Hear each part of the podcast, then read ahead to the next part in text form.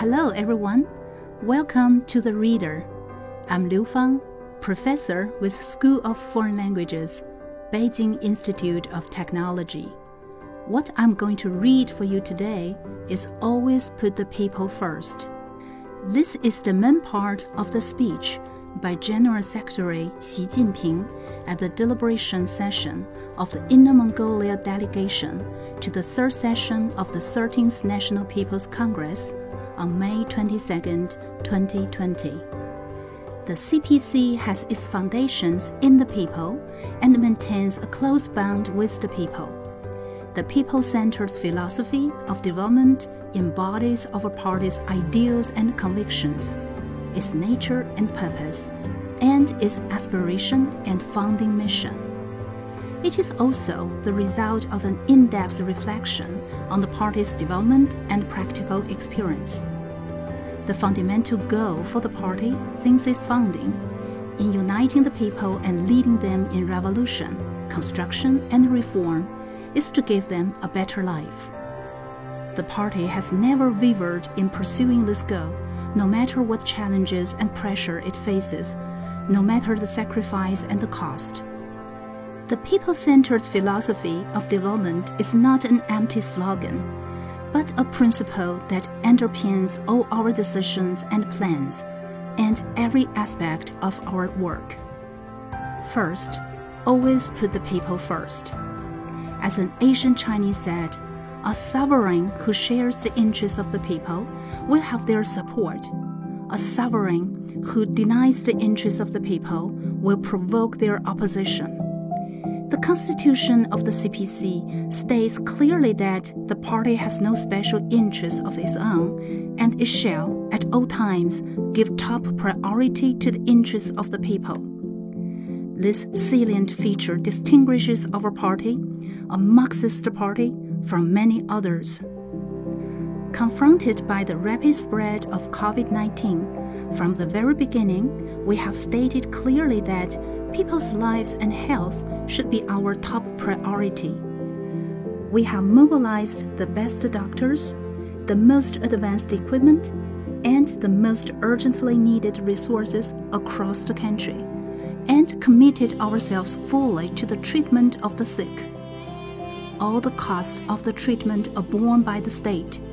We act on our belief that the people come first and life matters most we are willing to protect people's lives and health at any cost. At present, China faces growing pressure in preventing inbound cases and guarding against domestic resurgence. It is necessary to tighten epidemic prevention and control and improve the recognized epidemic response mechanism to prevent domestic resurgence. Second, rely on the people. The people are our greatest strength in governance.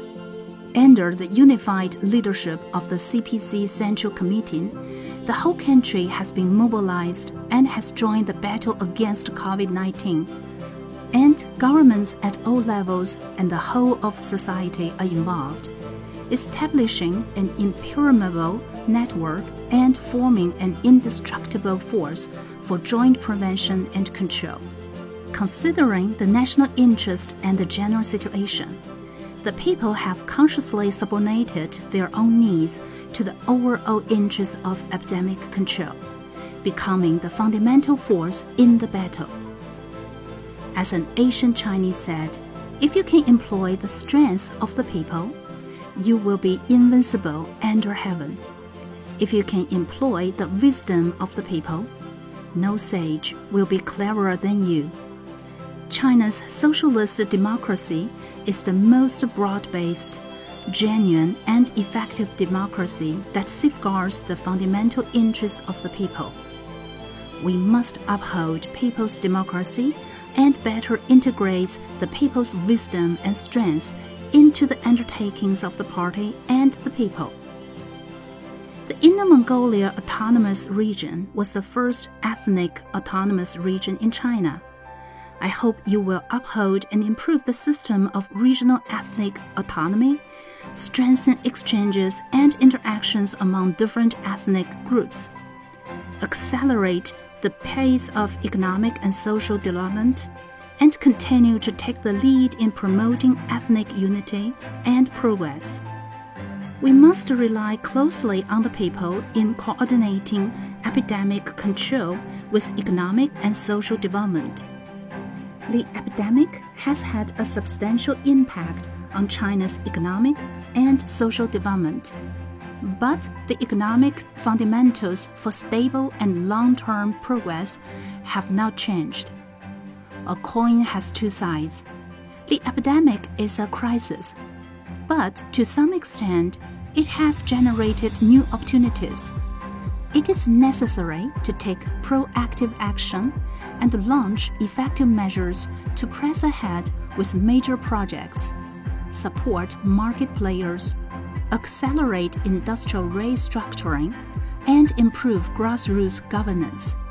Targeted efforts should be made in mapping out major plans, reforms, and policies that will serve as drivers of high quality development and high efficiency governance. This way, we will keep the initiative and achieve progress in our response to the crisis. Third, constantly work for the benefit of the people. The purpose of economic and social development is, in the final analysis, to fulfill the people's desire for a better life. We must ensure that the people live and work in peace and contentment, and we must work hard to address practical issues of public concern, including employment, education, social security, medical care, housing, pension, food safety, and public order.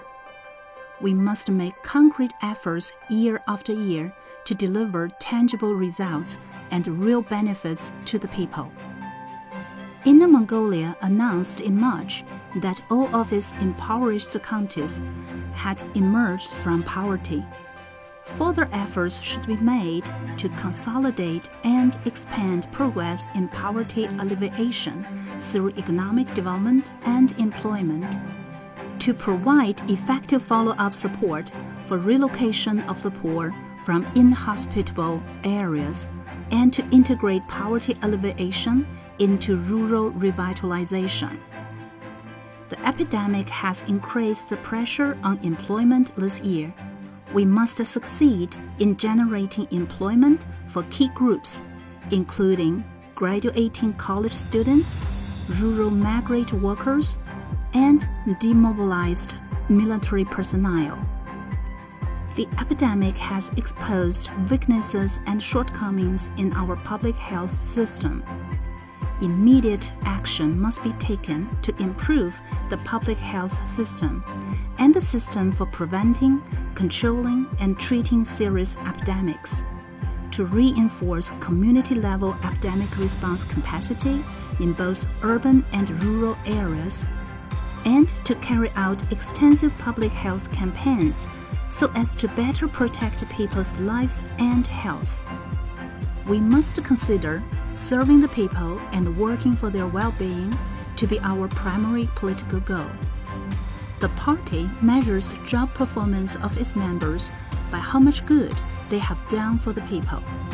Party members and officials, particularly senior ones, must be aware that the power in their hands and the positions they hold are entrusted by the party and the people, and can only be used for advancing the party's undertakings for the benefit of the people. Leading officials at all levels must take the right attitude towards power, job performance, and career, and take concrete actions to benefit the local people during their term in office, rather than indulging their vanity, pursuing unearned prestige, or achieving worthless outcomes. For example, eco-environmental protection is of vital importance to the people.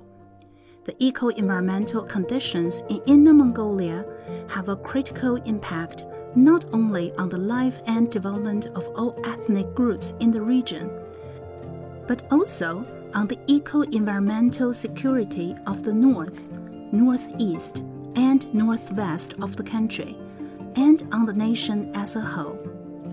Over the years, you have carried out key environmental projects, fought a tough battle against pollution, and taken important steps to build a beautiful Inner Mongolia. Local officials and people have persevered for more than 60 years in controlling the Mu Us Desert, 70% of which has been brought under control. The local environment as a whole is improving. What a great achievement! We should remain confident in our eco environmental strategy and prioritize eco environmental protection and green development we should take comprehensive measures to improve the eco environment in key locations, such as the Yellow River Basin, Hulun Lake, Wuliangsu Lake, Daihai Lake, Wuhai Lake, and the surrounding areas. Efforts to improve the quality of air, water, and soil should continue in this region so as to further fortify the green barrier in North China. Fourth, take root in the people. To achieve long term governance, our party must maintain close ties with the people, think and act in their interests, and share will and vow with them. Since the 18th CPC National Congress held in 2012, we have exercised full and strict governance over the party. Firm action has been taken to combat corruption and the four malfeasance of fearing form over substance, bureaucratism, hedonism, and extravagance. We have launched education campaigns among all party members to increase awareness of honoring the party's mass line and its original aspiration and founding mission. Our goal is to educate and guide party members and officials to share the future with the people and stay truly connected to them.